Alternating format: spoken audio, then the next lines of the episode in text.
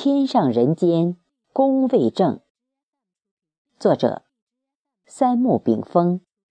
诵读：贝西。人言天堂美，穷于有隔仙。尘世途艰险，炼心自脱凡。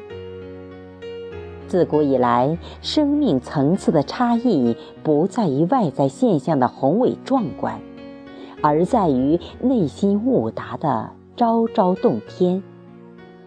若心迷惑不开，天堂也是人间；若心洞天透地，人间便是天堂。天堂之美在于胸阔若宇。人间之美，在于履若平川。结庐在人境，而无车马喧。在人间构筑草庐而居，又无车马闹市之喧嚷。此乃陶公所绘南山仙境美图矣。理想王国自古以来。皆是治世人人的向往之地。中国道家鼻祖老子在《道德经》七十九章中提出了鸡犬之声相闻，人至死不相往来的小国寡民式社会构想。儒家对于大同社会的构筑，则体现于《礼记》之中。故人不独亲其亲，不独子其子，老有所终，壮有所用，幼有所长，鳏寡孤独废疾者皆有所养。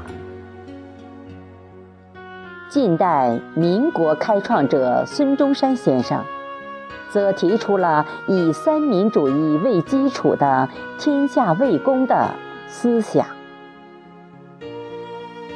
天堂有天堂美景，人间有人间风光。什么是理想王国？早在古希腊时期，柏拉图就著有《理想国》，主张人类在正义基础上建立按劳分配、共同富裕的理想社会。而在欧洲文艺复兴时期，英国社会空想家托马斯·莫尔在此基础上提出了乌托邦式的公有制社会制度。其后，欧洲学者圣西门、傅立叶、欧文作为空想社会主义的代表人物，都提出自己的主张，而马克思则是欧洲古今乌托邦主张的集大成者。他将乌托邦思想中的理性主张发展为科学社会主义思想。但人们理想的社会应当具备什么条件呢？大观天下，自然界的一切，如阳光、雨露、草木、花果，在得失取舍之间收放自如，道法自然。我们在人间修炼天堂之心，其实就是告诉我们：天下本宫学会放下。即使大家富可比国，我们也仅仅是为天地免费去做临时保管，辛苦一生，终由空空而去。我们吸收多少，就吐出多少。这就是无私与公正。富不过三，就是自然正义的社会分配体现。什么是正义？正是公正不偏不斜，义是符合自然人文的表现方式。正义体现是社会稳定的思想基础，分配合理。是社会稳定的经济基础，人权平等是社会稳定的政治基础，所以，柏拉图将人的思想境界划分为欲望、激情、理性三个层级，其中突出了正义的重要性。若站在中国传统文化的角度，这三个等级就是欲望、情志、理性，以及肉体需要、情感需要、灵魂需要。因此，人间修炼应首先从寡欲、恋情、弃思开始。问君何能尔？心远地自偏。我们所作，若如陶公心远地偏而己，采集南山风景，勾勒出古代中国文人墨客的理想世界。然而，这不是所有人都能效仿。我们具备了张良范蠡之志，方能攻逐身退。而无韩信、李斯之丧。韩信少年因胯下之辱，志成天下大丈夫，统兵布阵，攻城略地，为刘汉立下江山功劳，却依然被兔死狗烹。而张良、范蠡远离朝廷，闲暇富足余生。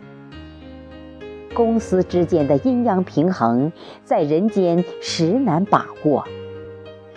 人杰见欲难离，见功却步。人间之间，在于尔虞我诈。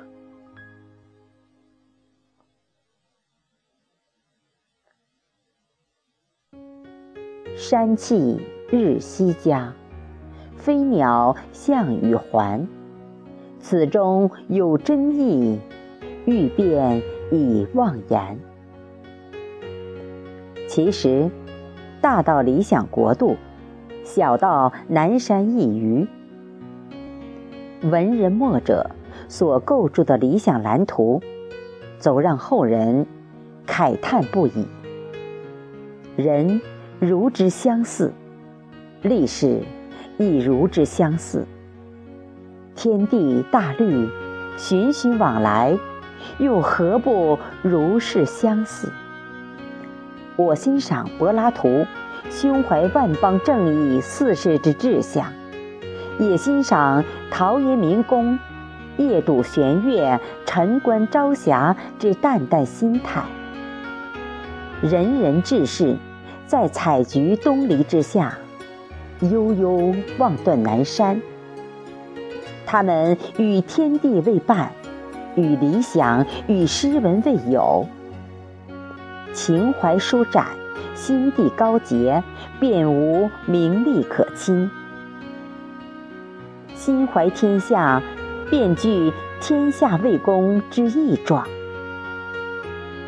我们既可从悠悠见南山之中，得采菊闻香之乐。又从道法自然之中，知人类命运之终归。其实，天上人间，皆宇宙造化，阴阳互变，本无差别。人活于自我，活于自然，活于自觉，便是大道至简。中国五千年文明史。能致富者多极，能治国者多极。然，能以天下为公者，少如凤毛麟角矣。尧舜之治，周康之治，文景之治，贞观之治，多为一域大治或一族大治，而非天下公治。此解便知，民命心难以计矣。